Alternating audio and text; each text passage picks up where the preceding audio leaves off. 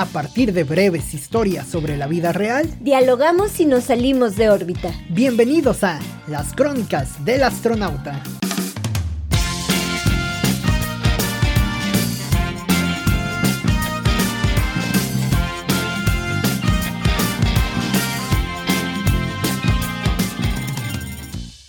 Al centro del café, el joven adolescente opta por recitarle un poema de Federico García Lorca a la mujer que ha citado en el Starbucks de la plaza. No sabemos si le dio el sí, pero la poesía nadie la borra. Bienvenidos a una edición más de las crónicas del astronauta. Cintia, estamos ya en esta segunda parte, no, no se repite la historia. Ah, caray, tuve un déjà vu, Oscar. bueno, sí se repite la historia, pero no sé, eh, vamos, vamos a hablar de cosas diferentes. No lo prometimos en el episodio pasado, si no escucharon el pasado, Ahora sí que bueno, va a ser la tarea regresarse para escuchar primero aquel y volver a este, ¿no? Porque determinamos en un consenso, como lo decíamos la ocasión pasada, de volver a grabar respecto al tema. Nos tenía muy entrados, muy metidos Cintia y bueno, pues había que darle seguimiento. Así es, Oscar. Pues lo pueden escuchar primero este, primero el anterior, no hay problema, hacer sus anotaciones. Si hay algún libro que les llame la atención, tengan ahí a la mano su celular, las notas de su celular o las notas eh, o su libreta de notas, su agenda, si son olvidadizas como yo. Su lápiz bicolor eh, Vic y ya con eso ir, ir anotando todo, todo el asunto, ¿no? Eh, sí, Cintia, estamos hablando de los libros. Nos quedamos a medias a partir de, esta curiosa historia del chico en el café que le recitaba un, un poema de Federico García Lorca a, su musa, ¿no? a, la, musa del café, ¿no? Este, que ya coincidíamos un poco en que era raro, ¿no? Era raro ver estas eh, muestras artísticas de, del café, sobre todo en jóvenes, en jóvenes adolescentes que parecieran pues tener otros intereses, pero bueno, ya, ya hablábamos al respecto de ello. Sin embargo, bueno, pues también un tema interesante en torno que nos había faltado comentar es el tema de la forma en la que se ha ido abordando la literatura al paso de, de los años, ¿no? ¿Qué, ¿Qué autores, por ejemplo, a ti, Cintia, te han logrado marcar en los últimos años, en los últimos meses? Tuvimos un año, un último año muy, pues muy cabrón, ¿no? En todos los sentidos. Y pero a la vez nos sirvió bastante como para volver a entretejer, ¿no? El tema de la literatura. Digo, a quienes les gusta la literatura, me parece que el último año sí pudo haber sido muy fructífero, ¿no? Sí pudo haber dejado muchas cosas porque daba mucho tiempo a, a, leer, leer, leer y sobre todo pues tratar de buscar algo que te sacara un poquito a flote. Sí, creo que la literatura se convirtió en algo que, que sacó a flote a muchas mentes de caer quizá en la ansiedad, en la depresión y en todos estos males que pues provoca el ver tanta enfermedad, ¿no? O igual caímos, o igual caímos en la ansiedad, pero con un libro, ¿no? Pero con un libro. o leyendo respecto al tema, ¿no? que también es interesante. Fíjate que voy a hacer una tesis del resurgimiento de la, de la literatura de superación personal, ¿no? Creo que hay un... Eh, Pero sí crees que en algún momento murió y volvió a, volvió a nacer, ¿no crees que se ha mantenido? Yo creo que sí hubo un tiempo en el que, que, murió Oscar porque incluso no se vendían tanto. O sea, estos, eh, estos bestsellers de superación personal, eh, pues no, eh, hubo un tiempo en que vendían mucho, creo que bajó y este, y creo que hay un nuevo resurgimiento. Pero desde un punto de vista como más científico, ya más planteado, psicólogas, psicólogos de, del mundo entero están planteando sus posturas bien investigadas que te plantean una guía digamos, no sé si guía sea la palabra correcta, pero es la que se me viene a la mente. Un camino más estructurado, quizás. Un camino más científico, se podría decir, de cómo más estudiado de, de, pues, tratar estas emociones, ¿no? Y más en medio de una pandemia. Una de ellas es eh, una maestra que tuve, la doctora precisamente en inteligencia emocional, eh, la doctora Rosy López Solís, que publicó un libro llamado Lo que dicta el corazón. Yo lo compré antes de la pandemia, pero lo leí durante la, pandemia. Y precisamente ella aborda la inteligencia emocional desde un punto de vista más, eh, desde un punto de vista pues más científico, ¿no? Ella precisamente, y pues aparte le da este toque que le da el ser comunicóloga, ¿no? De base, que a lo mejor usa muy bien el lenguaje verbal y el lenguaje escrito. Entonces, la verdad, siempre que hay algo que me altera, que recibo un estímulo externo por X o por Y, eh, recuerdo, por ejemplo, a lo mejor frases del libro o así, ¿no? O por ejemplo, en las mañanas todavía me sacudo las hormiguitas, como dice aquí el libro, o cosas así, ¿no? Todavía cuando me estoy bañando, todavía hago, hago, recuerdo ciertas frases de aquí y las veo como si, como si mi maestro me las estuviera diciendo, ¿no? Así como, o sea, viene a mi mente esta imagen. Entonces, con esto de Rosy, creo que es un resurgimiento para bien de la literatura de superación personal. Las personas estamos leyendo superación personal. Aunque no sé, híjole, Cintia, es que aquí vamos a entrar en un tema porque no sé si eso lo pudiéramos catalogar como superación, porque normalmente, al menos en lo que yo me quedé en su momento de la superación, es a lo mejor el sí puedes, ¿no? Échale ganas, ¿no? O sea, mira, yo soy rico y tú también puedes ser rico, ¿no? Que a veces, digo, a mí en lo particular, no me gusta mucho ese tipo de, literatura porque te dicen, yo soy rico, me va bien en la vida, tú puedes serlo y no sé qué tanto, ¿no? Pero a veces no hay una estructura muy fuerte detrás que te ayude o que te acompañe realmente, más que como motivante o como motivación personal, sino como una guía general, ¿no? En el caso a lo mejor de este libro y algunos otros que, hay por ahí muy interesantes, yo creo que traspasan un poco esa, esa frontera, ¿no? A lo mejor lo que sí tenemos por por enfrente es una variante de la superación que sería como em, quizás interés mayor y que se ha potencializado este último año por, intentar, por intentar entendernos, ¿no? Intentar saber qué llevamos dentro, ¿no? Echarnos un clavadito hacia adentro para ver cómo, cómo estamos, por dónde vamos y todo pero no sé si sea superación personal. Digo, a lo mejor en el sentido amplio del concepto lo es. Sin embargo, yo sí los metería en otra línea porque me parece que son trabajos más completos, ¿no? Que, que tienen a lo mejor una estructura mayor, una investigación mayor, un currículum mayor, un chingo de aspectos eh, superiores, ¿no? Y que a lo mejor no caen en el en el sentido este de ay bueno pues este no sé hay cientos de libros que se venden muchísimo que incluso son los que más se venden y no necesariamente tienen ese refuerzo íntegro detrás sí este libro es muy interesante porque es ciencia con eh, con humanístico, te digo. Entonces combina la parte científica o las investigaciones científicas que se han hecho este en cuanto al cerebro humano. Qué cosa tan compleja, ¿no? El cerebro humano pero también este pues combina la parte humanística que te digo que también tiene tiene Rosy al momento de, de no solo ser doctora en esto sino también eh, el ser eh, humanista. Si les interesa este libro o si como yo están aprendiendo a ser más inteligentes emocionalmente búsquenlo en Gombil está como lo que dicta el corazón. Ok sí sobre todo también eh, pues ir dándole foco a, a, personas que tienen una amplia experiencia en estos temas, ¿no? Sí. Eso es muy, eso fíjate que cuidemos el currículum de, eso me parece, lo que leemos. me parece muy interesante, Cintia, porque eh, pues sí muchas veces caemos en ver la portada bonita, la portada ilustrada bien trabajada, si quieres pero que eh, pues muchas veces no sabemos de quién viene el asunto, ¿no? Siempre hay que, en este tipo de, mira, ya si lees una novela y la novela se te hace chida, si se te hace agradable, da igual quién la escriba, ¿no? Un poema da igual quién lo escriba, ¿no?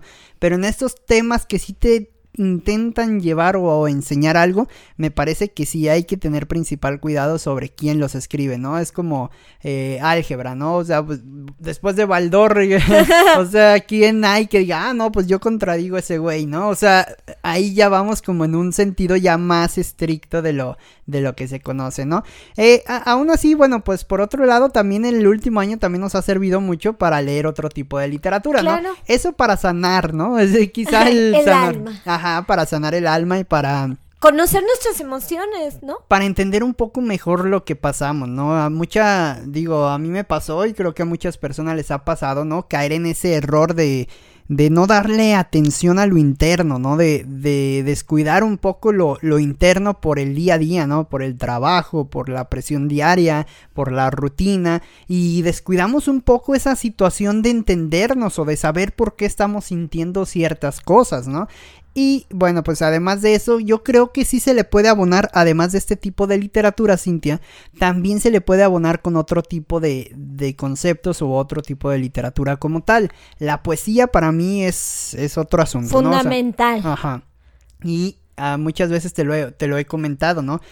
Eh, entendemos la poesía como eso aburrido, ¿no? Eso lo decíamos ya en el, en el último episodio que hablabas de Sor Juana de hombres necios que acusáis a la mujer. Sí. Eh, todo esto, ¿no? Y como estas todavía conjeturas eh, hispanoamericanas y todo medias difíciles de captar hoy, hoy en día, ¿no? Porque bueno, ya no, ya no se habla así, ya hemos eh, migrado un poco. El lenguaje cambia, ahora somos todex. Ajá, incluso todes, incluso hemos migrado no solamente en el sentido del lenguaje, sino en la cuestión de lo, de lo digital, ¿no? Sí. También ya el papel lo tenemos por demás sepultado. Digo, a mí todavía me sigue gustando bastante, pero es un es una certeza o es una razón total de que, bueno, los, por ejemplo, las, los lugares que vendían gran cantidad de libros o, CDs, por ejemplo, están migrando y están cambiando todo a lo, a lo mayormente digital, ¿no?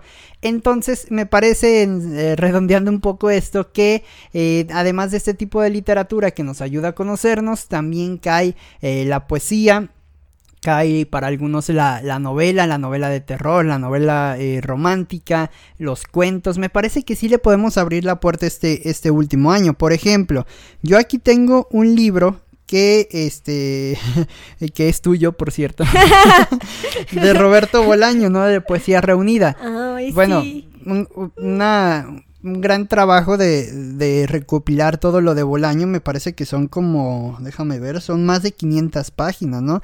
Imagínate, ¿qué te pareció chutarte este, este libro? Pues fíjate que yo eh, soy un poco rara, como ya se podrán haber dado cuenta.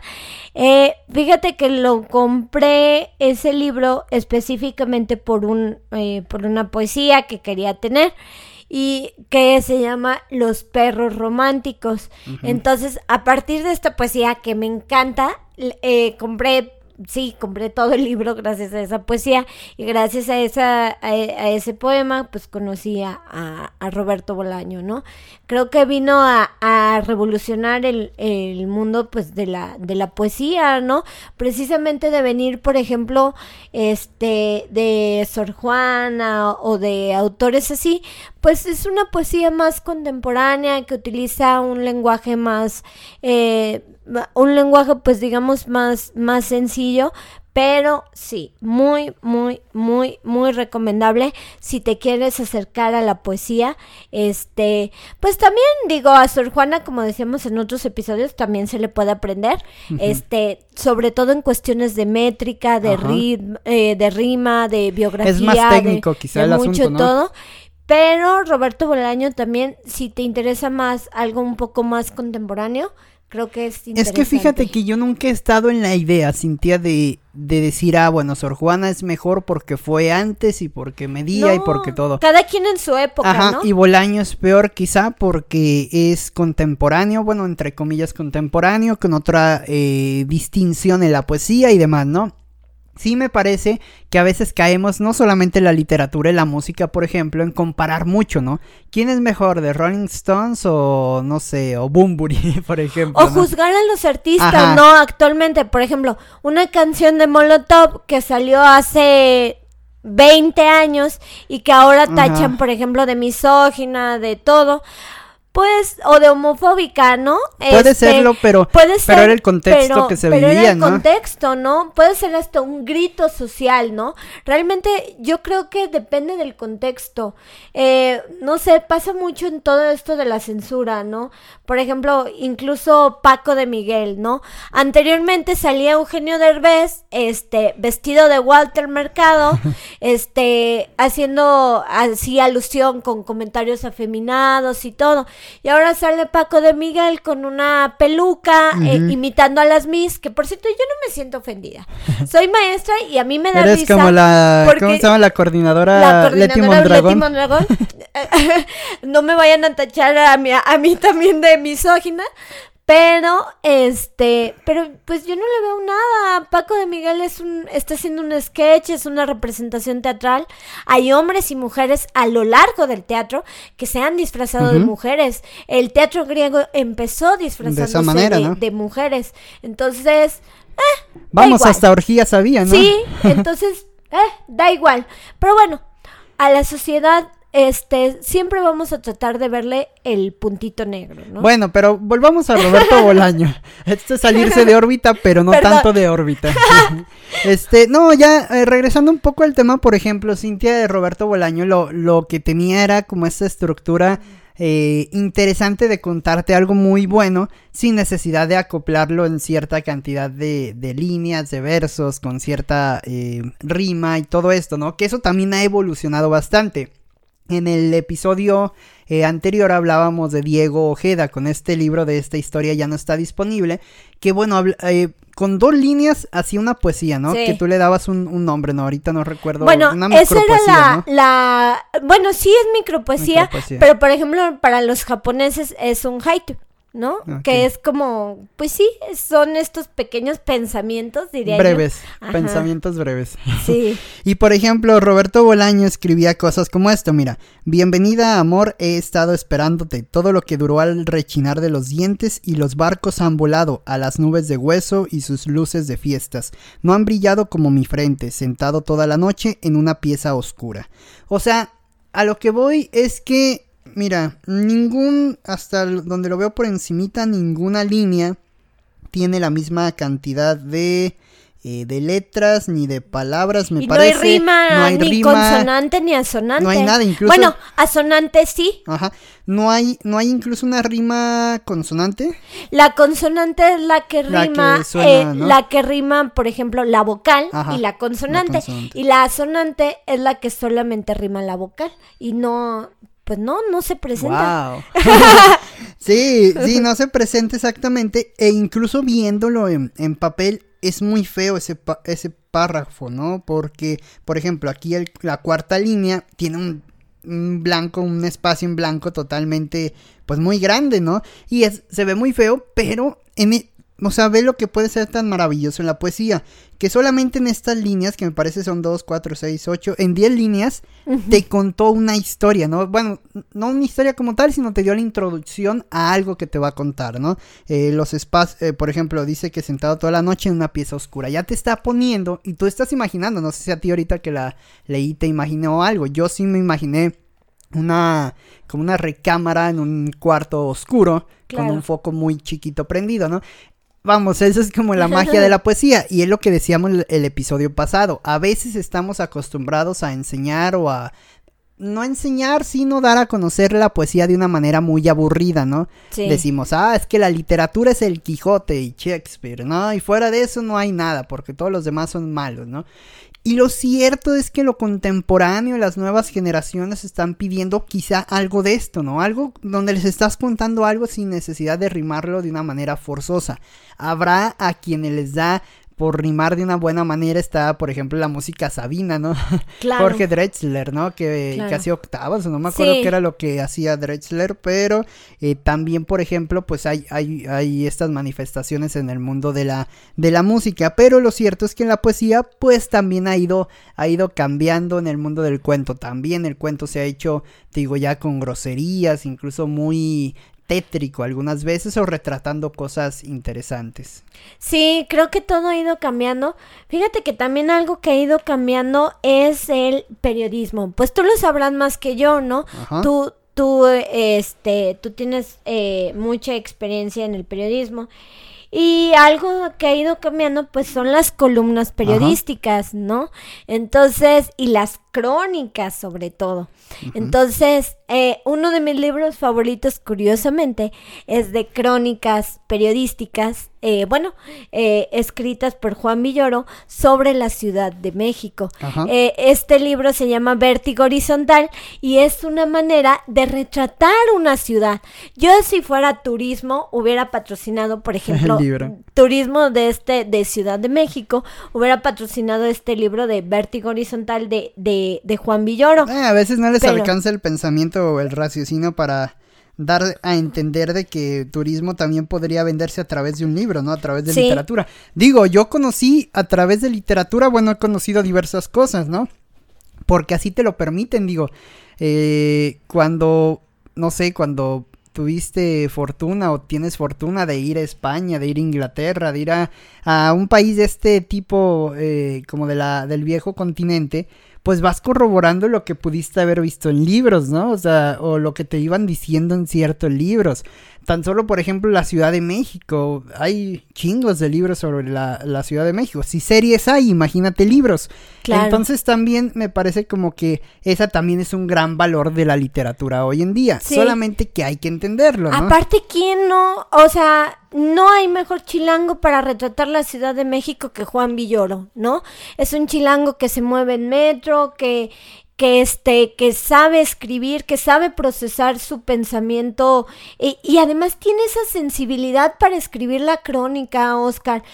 eh, este que no todos la no todos la, la, tenemos y tiene esa sensibilidad para escribir por ejemplo no sé a lo mejor va eh, recuerdo que leí en esta de, de, lucha libre y yo no sé nada de lucha libre y ahí subrayé y te decía oye Oscar a qué se refiere de esto o, oye a qué se refiere de esto no o sea escribe por ejemplo de, de, de lucha libre escribe por ejemplo también no sé de, de, de distintas partes de la de la Ciudad de México y pues qué mejor que un chilango como, como, como Juan Villoro que conoce también esta ciudad sota para eh, para narrarla a través de su eh, de este libro que se llama Vértigo Horizontal. Fue un regalo de eh, navideño entonces este que me dieron. Entonces pues la verdad es de que sí lo sí lo disfruté sí lo disfruté bastante. Hay muchas muchas crónicas que incluso este tengo subrayadas pues bares, ¿no? Eh, ah, por ejemplo, aquí estoy viendo, lo abrí al azar y, y, eh, encontré una de Tepito, ¿no? Eh, dice, el, el, barrio Bravo también es el territorio donde el compositor Juventino Rosas, guanajuatense, este autor del celebrado Vals sobre las olas, fungió como campanero de la iglesia y donde han vivido personajes que se asocian con la valentía, pero no con el contrabando. Es, lo subrayé obviamente por Juventino Rosas. Pero, este, pero sí, eh, obviamente, pues, eh, larga vida a, las crónicas y larga vida, pues, a Juan Villoro. Tú explícanos un poquito más de las crónicas, Oscar. ¿Tú qué puedes ver en este, en este género? Oye, solamente me genera una duda de justamente lo que hablábamos en el episodio pasado, que te decía que a veces a lo mejor el gusto por el libro nos nace a partir de la experiencia previa, ¿no? A lo mejor a ti te hizo clic este libro de, de Villoro porque a lo mejor amas la Ciudad de México, ¿no? O te gusta bastante y sientes una empatía y sientes todo. Yo creo que también por ahí se... La Quizás es porque no la he vivido. Quizás es porque la veo como con ojos de turista, que todos deberíamos de ver esas ciudades, ¿no? Todos deberíamos de ver bueno, las ciudades que si te toca el día a día... Ajá, pero no sé si ya viéndola como en nuestro capítulo de provincia, este, a lo mejor la, tu provincia o tu espacio a lo mejor por fuera extrañaría mi provincia, ¿no? Exactamente, pero eh, a lo mejor sí te da como otra otra narrativa dentro de lo que tú conoces para entender y para gustarte el libro, ¿no? A lo mejor eso también es un, tema interesante. Fíjate que la crónica, híjole, Cintia, me das en mi mero hueso de pollo, ¿no? la crónica es eh, digo, para mí es como de las cosas más interesantes que he aprendido en la vida, o sea, he aprendido a distinguir como la crónica como un género periodístico, pero yo sí lo consideraría también como un género que hace mucho énfasis o que tiene mucho vínculo con el sentido literal, literario. Eh, la crónica, por ejemplo, tengo un libro que incluso tengo aquí en mis manos de Martín Caparrós, que se llama la, la crónica todo junto, ¿no? No la crónica, sino la crónica. y este, y Martín Caparrós cuenta pues muchos conceptos a partir de este género, ¿no? Eh, cuenta, eh, Caparrós tiene una serie de libros escritos a partir de crónicas que van desde, imagínate, desde crónicas culinarias, ese libro de crónicas culinarias las crónicas culinarias está está sabroso. Bueno, un día hazte una para el astronauta, Oscar, una, sí, una crónica. Y hablamos de la comidita. Y hablamos de la comidita, de la experiencia de ir a de la carnita asada y todo. No, fíjate que ese de caparrós no, no creo que te guste tanto, Cintia. Hablaba de cómo, no me acuerdo si en China, en Japón, comían eh, perro, comían uh. rata y comían cosas así. Uh. O sea, es una crónica culinaria muy subversiva, muy este eh, como pues rara, ¿no? Juan Millón lo contrasta con, con esta, justamente me acordé de ti porque habla de este lugar donde venden en la Ciudad de México tortas enormes eh, cerca de, de, la, de la Arena México, estas tortas ah, las tortas gigantes del superastro. Habla, de ahí, habla de ahí, incluso lo, lo subrayé y este, habla de eso. Deberíamos ir con el superastro, tenía una... Te voy a contar la historia del superastro. El superastro era un luchador, bueno, me parece que todavía hasta hace poco luchaba como tal, como profesional. Y luchaba con estos personajes de Super Pinocho y Super Muñeco, ¿no? Y eran como emblemáticos en los 80, 90 de la historia de la lucha libre mexicana, porque eh, se volvieron como muy peculiares por los niños. O sea, eran personajes creados totalmente para los niños, ¿no? Y ya veías ahí al super muñeco, ya bien panzón y al super Pinocho también, pero que seguían teniendo ese carisma. Este señor, el superastro, eh, deja un poquito antes ya de meterse tanto a la lucha libre y funda un primer local en la Ciudad de México, precisamente. Híjole, ahorita no recuerdo el nombre de la calle, pero era una de estas calles cercanas a la Arena eh, México, me parece que es ahí por el metro Valderas, muy cerca de, ahí, este, una pequeña calle y ahí funda un localito muy pequeño, me tocó ir a ese localito cuando tenía unos, ¿qué serían? Unos 15 años, a lo mejor más o menos, y este... Y, y, en ese pequeño local hizo una, un negocio de tortas, pero no eran tortas común y corrientes, no eran unas tortas gigantes, gigantes, que la promoción de ese local es que si tú te acabas una torta en tu estadía, te la regalan, ¿no? O sea, no pagas nada. Pero las tortas son tamaño oso. O sea, son tamaño oso realmente, ¿no? O sea, está muy difícil terminarte una de estas. Yo recuerdo que entre un tío y yo, este, compramos la mitad de la torta. Todavía la partimos a la mitad, es decir, un cuarto de la torta. Y yo quedé llenísimo y terminé dándole mi torta a un perro del centro de la Ciudad de México, ¿no? ¡Qué perro tan suertudo! Perro, perro suertudo, ¿no? Perro suertudo. Y este... Suerte de perro. de canino. Uno, uno nada más lo que tiene de perro es el estómago, ¿no? O sea, el estómago de perro. vamos a ser bien perris, Oscar. El chiste que ese es el superastro, ¿no? Y aquí vamos con todo esto. ¡Ay, Juan Villoro! escribe de ellas. Juan Villoro escribe de, las, de las tortas. Se me antoja un poco más que la de Martín Caparrós, fíjate, ¿no? O sea, los dos, los dos son cuates, los dos escriben. Los, Oye, de hecho tiene un libro entre los dos del Mundial. Sí, y se mandan creo que a lugares, precisamente no sé si este libro, pero precisamente eh, creo que Juan Villoro le dio una lista de lugares a Martín Caparrós de la Ciudad de México, a los que debía de ir. Entonces, híjole, pues qué chido. Y aquí dialogan estos dos dos cronistas. Ajá, que por cierto, nada más para completar el tema del superastro. Ese, ese ejemplo que habría muy bien en el capítulo que tenemos de muy tuneado, muy colorido. O sea, la torta la ves con un chingo de colores, Cintia. Queso amarillo, salchicha, tocino, jamón, bistec, queso blanco, queso de puerco, queso crema, todo así, así, cerdo. Pero bien bueno, ¿no? Entonces, este, digo, este es hasta un comercial, ¿no? Para quienes no, quienes no lo conozcan, vayan y prueben Es, turismo culinario. a través del astronauta, ¿no? Orgasmos gastronómicos. Ajá, a través del astronauta. Este, vamos a, eh, hay que prometerlo, Cintia, hay que hacer un, un, este, un episodio sobre la comida, ¿no? Incluso claro. si lo abarcamos como la comida va a ser como este, ¿no? Nos van a salir dos o tres episodios, ¿no? Pero bueno, volvemos a la crónica. Precisamente dice Martín Caparrós, tú que ya lo citabas, que tenía este libro con Villoro de que incluso en el mundial, eh, Caparrós, no, no recuerdo si fue en el mundial de no recuerdo si fue el de Sudáfrica eh, o Rusia. No recuerdo en cuál mundial. Ah, me parece que Rusia. Eh, este, este Caparrós se fue a vivir el mundial en persona y Villoro se quedó en su casa viéndolo por televisión. E intercambian cartas diario.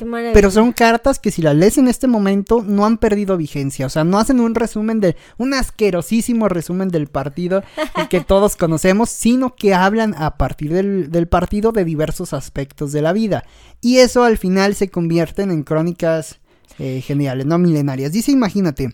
En este libro de la crónica dice Martín Caparrós que la magia de una buena crónica consiste en conseguir que un lector se interese en una cuestión que en principio no le interesa en lo más mínimo. Imagínate, o sea, de un hecho que pudiera ser muy común, como un partido de fútbol, de un mundial de ronda de grupos, bueno, pues te hacen todo un novelón, ¿no? Claro. Y, y, eso me parece que es la importancia de la crónica y sobre todo de la forma en la que la cuenta Martín Caparrós y también, por supuesto, Juan Villoro. Por ejemplo, a mí se me antojó ir Y por cierto, mi libro de Martín Caparrós me lo firmo. ¡Ay! ¡Presumido!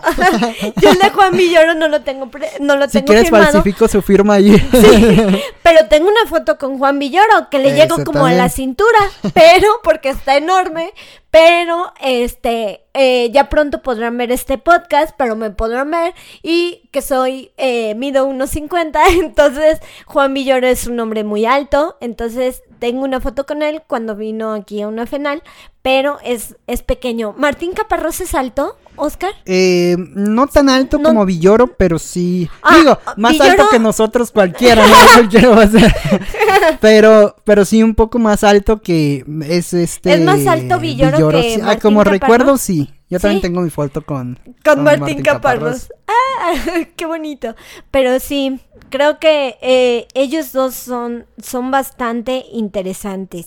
Sí, claro. Y fíjate que algo que se relaciona a otro autor que te quería contar, que te quería presumir este, en este episodio, es Jorge Fernández. Ahí te va porque está interesante este autor. Este autor, Jorge Fernández, lo cierto es que yo lo comencé a leer en las columnas que escribía o que escribe, creo que todavía la sigue escribiendo a veces, en Milenio. Eh, son columnas que eh, pues tratan de la vida, ¿no? O sea, son columnas muy naturales, ¿no? No son temas políticos, el aburridísimo tema político que parece ya un cáncer en las columnas de opinión. No mames, todos hablan de lo mismo que si López Obrador hizo, que si López Obrador deshizo. Bueno, pero ya hay más apertura, ¿no? Ya hay columnistas, por ejemplo, de cine, de cosas pues así. Pues sí, pero normalmente las que más enganchan o las que más venden son las que hablan que López Obrador hizo o López Obrador deshizo. Y diario es algo, ¿no? Hasta Carlos Loret de Mola, que tiene ahí su columna muy leída, ha caído eh, muchas semanas en ese en ese asunto de, de siempre estar hablando de lo mismo. Digo, lo entiendo, es el día a día, ¿no? O sea, es lo que está mencionando. Pero yo sí llego a valorar un poco más y me parece que muchas personas, el sentido de que haya personas como Jorge Fernández o el caso incluso de Caparrós, el caso Villoro, Volpi, tienen hasta Catón, ¿no? Tienen unas columnas majestuosas que Javier Velasco, en Reforma. Javier Velasco, este, en Milenio, tiene una, unas columnas muy buenas en donde pues hablan no, no necesariamente de política, ¿no? Sino cosas de la vida diaria. Sí, exactamente. Y, eh, pero pues sí, sí llegan a, hacer un poquito como más énfasis. Por ejemplo, este Jorge e. Fernández te comentaba, es valioso por, por varios asuntos, ¿no? Actualmente ejerce un cargo político, bueno, diplomático en Madrid, ¿no? Es eh, vaya, vaya. Es como diplomático de la cultura en Madrid, muy fregón, ¿no? Y este y siempre hasta eso lo, lo noté hace poco, siempre lleva algo en el atuendo color morado. Eh, un morado, acá te enseño en el, en el, podcast para quienes no lo ven, pero es un color morado, eh, ¿qué será? Morado, morado, púrpura. Pues es morado, púrpura. Ajá, algo así. Y este, y siempre, este autor cabe señalar, y chécate esto, Cintia, Jorge Hernández es un autor leonés, es guanajuatense. ¿Qué tal? Pero, este, muy joven eh, eh, se fue a la Ciudad de México, allá prácticamente hasta donde tengo entendido hizo el resto de su vida, pero a veces le he visto hablar del caldo de oso y de las guacamayas. Entonces, vaya, vaya. Tiene, tiene ese valor Jorge Hernández y es un autor muy, me parece que es como ese Mm, digo, guardando toda, toda comparación y demás, ese nuevo Carlos Monsiváis eh, en México tiene como ese sentido, ¿no? A veces sarcástico, a veces crítico, a veces punzocortante, pero siempre con las ideas bien establecidas, ¿no? Y por ejemplo, en este libro eh, también es uno de los que más me ha marcado, Llegar al Mar. Eh, de un prólogo maravilloso también de Hernán Bravo Varela, que, que bueno, pues hablan vamos, eso de llegar al mar me parece hasta una metáfora muy interesante de la vida y este, pues él habla de, muchas cuestiones, ¿no? Eh, a él le dio un infarto hace, hace tiempo, también habla acerca de ello. Eh, incluso como Hernán Casiari, ¿no? Este, de él no tengo ningún libro porque nunca he encontrado uno, pero es un autor argentino que, que, ha hecho cuentos y que le ha movido muy bien a lo, a lo digital, ¿no? También que tuvo un infarto en su momento en un Airbnb de, de Uruguay y a partir de ello sale la literatura. Ahí también vamos a otro aspecto. ¿Qué tan importante crees que sea la literatura, Cintia, para contar la vida? Más que contar algo, algo imaginario, algo superfluo o algo por el estilo, ¿qué tan importante crees que sea para contar la vida? O sea, para decir, a mí me pasó esto, yo tuve esto y, y fue así, ¿no? Pero no, no como un libro de superación como hablábamos al principio, sino ya a manera un poco más de carnita en, literatura. Es difícil, Oscar. Bueno, yo me pongo, siendo un poco empática, eh, me pongo en el lugar del escritor o... Eh, o de la escritora y hablar de su vida personal debe de ser difícil. Por ejemplo, en el caso de Volpi, sacar, por ejemplo, el, el duelo de, de, de, la muerte de su padre en un libro, debe ser algo hermoso, pero eh, también debe ser algo complicado porque como artista te estás exponiendo o no, no mm, digo no sabes por ejemplo y eh, a lo mejor este pues sí o sea a lo mejor quién te puede hacer daño pero también es una realidad de que de que hay personalidades más naturalistas no más naturalistas y que se les da muy bien este tipo de, de, literatura no de que que que vaya cae un poco hasta en lo autobiográfica, pero no deja de ser literatura. Por ejemplo, aquí tengo otro libro que también le dio un infarto, eh, que es eh, Germán. Ah, Germán. Y este, tengo su libro, eh, por cierto, tengo un episodio dedicado a él en Desordenada, vayan y escúchenlo en, en donde precisamente, bueno, hablo de mi experiencia de cómo, cómo encontré este libro y les explico ahí a mis alumnos, pues, eh, cómo es una columna, ¿no? Cómo, cómo es una columna periodística. Y en este libro de Fallaste Corazón, precisamente Germán de esa también expone un poquito de ese lado personal, ¿no? Habla de que le gusta eh, hacer teatro, por ejemplo, todos los viernes, imagínate, se iba a hacer teatro político a un lugarcito en Coyoacán, ¿no? Entonces habla también de su infarto, habla también otras cuestiones personales como de su hija, este, eh, de, de, sus hijos, de su familia, de, de, su esposa, que es incluso un personaje concurrente en las, en las, eh, eh, en las distintas columnas. Entonces, pues sí, o sea, esto es una manera que a lo mejor el periodismo está cambiando. Sí habla de Carlos Salinas, porque es en el periodo en el que él estaba, estaba, pues digamos que más fuerte en su mayor auge, Exacto. Entonces, este, pues obviamente, ¿quién no va a hablar del presidente, no? Y más de un presidente como él, ¿no? Como él, tan controversial, ¿no? Eh, pero sí, este libro siento que también es, es muy personal, o sea, a pesar de que son columnas periodísticas, a diferencia de la crónica, la columna, eh, a lo mejor eh, en las dos puedes dar tu opinión, pero en una columna. Aunque la crónica quizá no directamente. No, directamente. De hecho, fíjate que Martín Caparrós precisamente dice algo de eso, ¿no? Que la desde que inicias una crónica ya está cobrando factura o ya está teniendo una opinión en particular el, el autor del texto. ¿Por qué? Porque eh, finalmente tú decides qué meter y qué no. O sea, desde ahí ya deja de ser objetivo. Por eso todos quienes dicen que el periodismo es objetivo, creo que ni siquiera tiene nada de objetivo, ¿no? Porque siempre hay una depuración, siempre hay un corte de y tenemos posturas. Ajá, exactamente. Por ejemplo, le vamos al Cruz Azul. En el caso, por ejemplo, del periodismo cultural, ¿no? A lo mejor en el periodismo deportivo le vas al le vas al Atlas, le vas al Cruz Azul. En el caso del periodismo cultural, claro. En el caso del, del periodismo cultural, bueno, a mí también me gusta, por ejemplo, el teatro musical, Ajá. más que otro tipo de teatro. Yo, a mí me gusta el teatro y musical. a depurar, le vas a dar más atención, a lo que más te gusta o a lo que más te llama, ¿no? Entonces sí, ese es, ese es el sentido. O por ejemplo, a mí me gusta Diego Rivera y traen una exposición de Diego Rivera, pues ahí ya sí es subjetiva, ¿no? Sí, exactamente, o sea, ya estás dándole partida a algo que quizá no a todos les va a interesar, pero a ti te va a interesar, ¿no? Pero tú tienes el poder y lo vas a, meter, ¿no? A, veces es parte, ¿no? Eh, pues sí, Cintia, creo que la, creo que la literatura eh, y la literatura es eso, ¿no? Como esos, esos caminos o esos recovecos en la, en la vida que vas como descubriendo que vas abriendo, son puertas que vas abriendo y que te van enseñando. Mira, yo te voy a compartir eh, algunos autores que para mí en lo particular han hecho ruido y si quieres tú me, tú me compartes a un par que te vengan a, la cabeza. Yo, por ejemplo, bueno, ya te comentaba de Jorge Fernández, Evi Lloro, por supuesto, Monsiváis. Eh, algo que también nos, nos había faltado comentar, eh, también no sé si se considere como tal literatura, pero los trabajos, por ejemplo, de Rius, de Trino, de Gis, de Alberto Montt, también son buenísimos, ¿no? Incluso tú que hablabas del tema al principio de la superación ahora de la pandemia, pues Alberto Montt tiene un libro de la ansiedad, ¿no? O Juan Josáez también retrata muy bien, por ejemplo, eh, pues todo esto de lo que hablábamos en el capítulo anterior del arte contemporáneo, y ahora va a sacar un nuevo libro que habla acerca de la niñez, ¿no? De su, también hablando de estos textos personales que un artista se expone.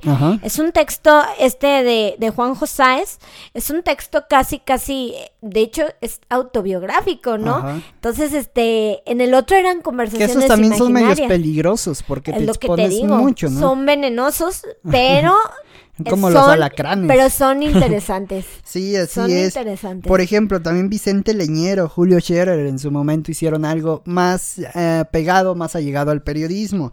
Pero, por ejemplo, eh, yo tengo también una no sé si una opinión o, un juicio de acuerdo a, las biografías, ¿no? Que eso ya también incluso hasta te da para otro otro capítulo, ¿no? ¿Cómo no? Ya, aunque ya después eso lo, dejaremos para no aburrir con lo mismo, de, las biografías, ¿no? Pero solamente para entrar un poco en contexto, eh, hay algunos libros que, bueno, incluso se venden muchísimos, Cintia. Hay libros que se venden muchísimos y son biografías, ¿no? Yo tengo alguno de Gabriel García Márquez, de Steve Jobs, eh, mm, ¿de qué otro? De... de Woody Allen. De Woody Allen, ajá. De... Hay dos, tres eh, de deportistas. Pero, eh, bueno, pero de Pistorius, este chavo que corría eh, sin piernas, ¿no? Que tenía ah, prótesis. Eh, al final, no sé también qué opines, pero me parece que ahí se abre otro campo interesante en la literatura. Las biografías se venden bastante, ¿no? Te señalan un estilo de vida. En el caso de Steve Jobs, por ejemplo, te contaban cómo fue que llegó a donde llegó, con qué vicios, con qué manera de ser, ¿no? Con qué dificultades. ¿Tú qué opinas de las, de las biografías? Porque lo particular, digo, están muy interesantes conocer la vida de otras personas, pero a veces sí se vuelven un poco como estos libros de superación, ¿no? Donde las, eh, donde te están diciendo como el camino, pero muchas veces, eh, pues también lleva ese afán de vender, obviamente, una biografía, ¿no? O sea, es como las de Netflix, ¿no? La de Luis Miguel, ¿no? Que está carísima y, y este, y y bueno, eh, no, eh, a lo mejor sí está muy investigada, pues, pero pues es, son caras. Sí, en el tema, por ejemplo, de Netflix también, o sea, está pegando sumamente fuerte el tema de las eh, de las series autobiográficas, bioseries, Juan Gabriel, Luis Miguel, Selena, Selena, Selena. Ajá, chingos de, de, de este tipo de cosas y al final Digo, no sé qué tan bien o qué tanto daño le puede hacer a la literatura o le puede hacer como a la, a la idea de las personas porque están modificando ciertos eh, patrones, ¿no? Pero lo cierto es que es una manera de literatura muy consumible y que si es tu primer acercamiento con ella, Qué maravilloso, ¿no? O sea, te está abonando, ¿no? Te está haciendo llegar. Fíjate que eso es interesante porque eh, justo cuando empecé con todo esto de, de, de, trabajar con jóvenes, adolescentes, dije, pues qué carajo están leyendo, ¿no? Este, dije, qué carajo están leyendo ahorita. y, y hay mucha, actualmente hay muchas autobiografías. Precisamente aquí tengo una en donde eh, se llama Cuentos de Buenas noches para Niñas Rebeldes, donde hablan de distintas mujeres que hicieron historia. Pequeñas, biografías, ajá, en una o dos cuartillas, y obviamente perfectamente bien ilustradas porque se están dirigiendo a un público juvenil. Y este, por ejemplo, está la biografía de, de Frida Kahlo, de este pues pues muchas mujeres que han hecho historia a lo largo de a lo largo del tiempo. Científicas escritoras actrices eh, hay de todo astrólogas prácticamente de todo. Eh, políticas eh, hay, prácticamente hay de todo. Y la verdad es de que sí me la, sí, sí la leí para conocer un poquito más de lo que estaban hablando. Y se me parece, este, me parece muy interesante este, este cuento que ya tiene, estos cuentitos que ya tienen incluso varios volúmenes. Eh, creo que dos o tres y ya hay incluso la versión para, para niños rebeldes, ¿no? Que hablan hasta de ciertos futbolistas que se salen, eh, pues igual distintas personalidades, ¿no? Futbolistas, actores, escritores que se salen precisamente de, de órbita y qué chido que la, eh, se les esté leyendo esto a niñas y, y a niños. Sí, sí, al final creo que vamos ampliando esa baraja, ¿no? Eso es lo interesante o lo, lo, que me parece bueno de la literatura en los últimos años, ¿no? Que quedan los clásicos, pero van llegando nuevas propuestas, ¿no? Nuevas ilustraciones, ¿no? Y que se complementa a veces con muchas otras cosas, ¿no? El tema de la música, como lo decía, el tema de las de las series, todo como que nos va complementando un poco, ¿no? Solamente hay que saberlo como desglosar, hay que saberlo eh, deshebrar para ir teniendo o ir buscando los productos que a nosotros nos puedan eh, gustar, ¿no? Yo no quisiera despedirme, por ejemplo, sin mencionar a Murakami, ¿no? Que es como esos nuevos dioses terrenales de la literatura en los últimos años. Y de la cultura pop. Habrá quienes les guste, habrá quienes, ¿no? De hecho, conozco mucha gente a la que no le gusta por el hecho de ser, pues, casi, casi bestseller, pero es Murakami, ¿no? Hay que leerlo para para valorarlo y para entender que también quizá estamos frente a uno de los, de los mejores en, en todos sentidos de la historia, ¿no? Ya cada uno lo juzgará de su manera. Eh, Germán Deza, que ya mencionabas, entre algunos otros. Entonces, eh, bueno, pues de esa, de esa manera también hay que esperar a ver qué nuevos autores mexicanos y, autoras mexicanas, sobre todo, eh, tienen esa posibilidad de, de, llegar, de establecerse. Hay buenas voces, hay, me parece que en México tenemos mucho que contar, ¿no? Yo creo que así podríamos concluir, ¿no? Que en México tenemos mucho que contar porque tenemos como esa situación de las palabras, ¿no? Tenemos las tenemos el contexto, ¿no? Ya incluso en episodios pasados lo, lo hablábamos, ¿no? Tenemos el contexto, tenemos todo en el en México, ¿no? para poder contar algo, ¿no? Entonces eso se eso facilita mucho la labor del hombre o de la mujer que escribe, ¿no? Porque estás dándole pauta a ello, está, le estás dejando un campo un campo dinamitado para para contar y eso me parece muy muy interesante. Imagínate contar, pues tú lo dijiste ahorita, contar de taquerías, contar de de lo que sea, ¿no? Hay, hay maravillas en el mundo y, y muchas de ellas están en México, ¿no? Perdón por la soberbia mexicana, ¿no? No, pero pues mm, México tiene mucho que, que, presumir, ¿no? Claro, pues sí, también yo creo que hay muchos, muchos libros. Este episodio se podría extender a, a 5, 10, 15 episodios, pero sí, nos quedamos un poco corto, pero, pero, bueno, pues al final no son clases de... No son clases de... incluso aunque lo fuera, ¿no? Este es solo un pequeño espacio. Ojalá que les gusten estas recomendaciones y eh, pues realmente son algunos libros que, que nos han marcado la vida, que nos han unido, este, y que incluso pues han servido como para, eh, pues para sanar también.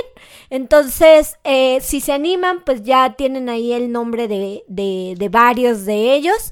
Y este, pues aprovechar. Y también que nos vayan contando sobre todo lo, o sea, lo que a las personas les, que nos escuchan les puede gustar, ¿no? Sí. Porque eh, también digo, nosotros ponemos nuestro granito, decimos nos gusta esto, nos gusta esto otro, pero cuéntenos, ¿no? O sea, cuéntenos un poco acerca de qué es lo que les gusta a ustedes, de qué manera se han encontrado con la literatura, qué libros, qué autores, qué, qué temas también, que eso es interesante, ¿no? A veces el terror, la, los temas acá más nostálgicos, la crónica en algunos casos. La superación personal. La superación personal. Que nos cuenten, ¿no? ¿Qué, qué es lo que más les gusta?